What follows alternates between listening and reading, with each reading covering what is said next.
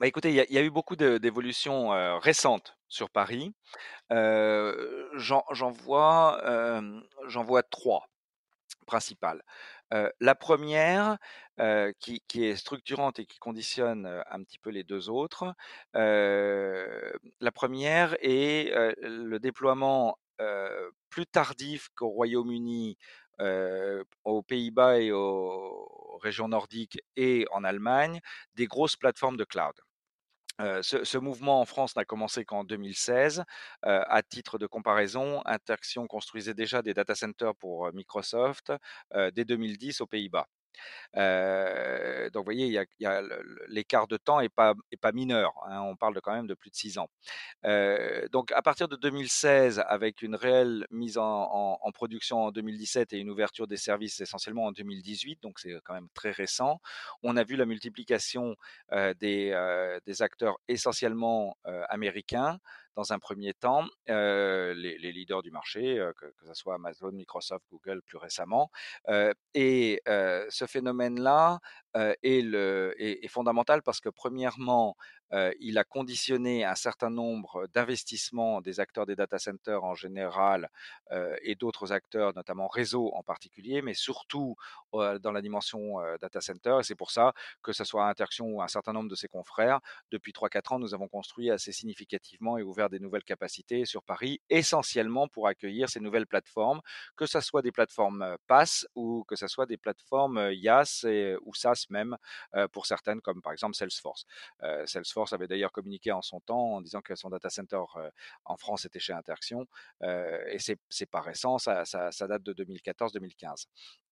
Donc donc ça, on a eu un phénomène d'accélération et l'arrivée de ces plateformes ont, 2 impacts. Le 1er impact, c'est que c'est la condition nécessaire, pas suffisante, mais c'est la condition nécessaire pour organiser la transformation digitale des entreprises, avec notamment la migration, dans un 1er temps sur du cloud public et de plus en plus sur du cloud hybride. En revanche, il faut être très, très clair et heu, a un formidable poste d'observation pour voir la différence entre ce que les gens disent et ce que les gens font. On en est au tout début d'un voyage qui va prendre du temps. Ça va pas se faire ni en 24 heures, ni en 1 an, ni même en 3 ans. Nous estimons chez Interxion que les 1res vraies plateformes intégrées significatives pour des ETI ou des grands comptes en mode hybride devraient voir le jour sur le marché français à partir de 2022-2023.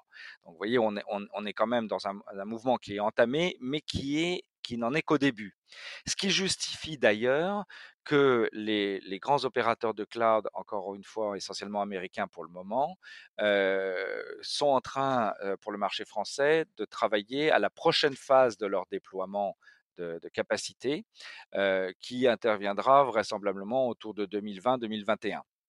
Bon, ce qui veut dire que ce mouvement-là, heu, va soutenir durablement, l'installation, de de nouvelles capacités de data center. En revanche, ce qui est vrai aussi, c'est que ça va pas bénéficier à tout le monde. Ça va pas bénéficier à tout le monde pour 2 raisons. Quand je dis tout le monde, c'est-à-dire tous les acteurs du marché du data center. Parce fine, heu, le la l'ETI, le SBF cent heu, 120 ou la la start-up, elle pourra bénéficiera de ces investissements qui sont colossaux, qui sont en milliards, par un certain nombre d'acteurs. Ça ne va pas donc bénéficier à tout le monde pour 2 raisons. La 1re, heu, c'est que, fondamentalement, pour faire du cloud, on fait pas du cloud n'importe où. On le fait à les endroits où il y a des concentrations de réseaux, pour pouvoir après se connecter avec tous les ISP ou tous les réseaux permettant d'atteindre la PME à Angoulême ou le grand compte ayant une installation quelconque, en Meurthe-et-Moselle. Or, là, on voit très clairement qu'à travers, les, différents acteurs de la la place à Paris, ou région parisienne, bah, vous avez 2-3 acteurs maximum qui bénéficient et Interxion en fait partie, de cette concentration suffisante à la fois de réseaux, de points de peering, de CDN, et d'infrastructures déjà installées. Donc ça, c'est le 1er point. Le 2e point surtout, c'est que, il est quasiment de notoriété publique que tous ces grands acteurs, pour pas les citer encore une fois, Amazon, Microsoft, Google et 2-3 autres, heu, ont essentiellement dans les dernières années, heu, cherché à afficher ce qu'on appelle une présence. C'est-à-dire de déployer, monter, les les les 1res plateformes, ouvrir le service, et ouvrir la région, comme ils appellent ça. Or, tous ont dû forcément, faire ça au niveau mondial, et donc ne pas forcément toujours sélectionner et rationaliser leur déploiement. Heu, vous avez un un des 3 acteurs que je viens de citer qui a qui a plus de 100 partenaires data centers à travers l'Europe, heu, pardon, à travers le monde et qui a pour, heu, pour stratégie de descendre à moins de 25, heu, dans un horizon de 2 ou 3 ans. Donc ça veut dire quoi? Ça veut dire que seuls les les gros ou, heu, bien positionnés ou surtout pouvant, heu, non pas répondre à une solution ou un problème à Paris, mais aussi à Stockholm, à Vienne, à Madrid, à Marseille et ailleurs, auront des chances de pouvoir faire partie des heureux élus, si tant est qu'on puisse considérer ça comme être un heureux élu. Heu, donc ça ça c'est fondamental parce que, on va en voir, ici le même phénomène, que ce que j'ai pu appeler par exemple, un effet de hub ou de boule de neige sur le hub de Marseille. C'est qu'ici à Paris, on va avoir un phénomène de surconcentration sur 2-3 acteurs. Heu et donc, on risque de voir et Interxion a pour cela un projet considérable avec un très grand campus de data center au nord de Paris de plus de 130 mégawatts. Heu, c'est pour essentiellement répondre à cette demande des prochaines, des prochaines années.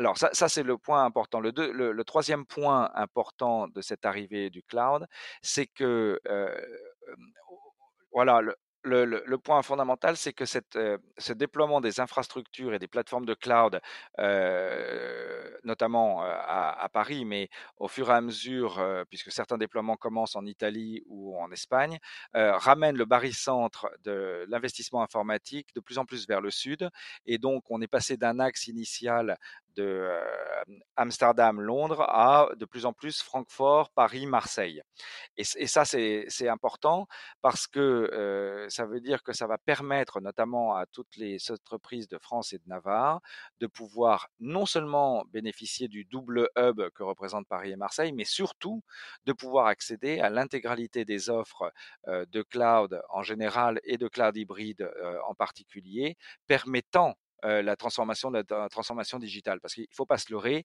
il y a pas de transformation digitale s'il n'y a pas des moyens d'infrastructure, s'il n'y a pas une accessibilité aux data centers et aux aux acteurs de cloud, mais surtout si on ne peut pas le faire à moindre coût et pour le faire à moindre coût, il faut avoir les capacités de réseau qui interconnectent et et permettent d'assurer le «fret télécom» entre guillemets, qui permettent de pouvoir accéder au cloud.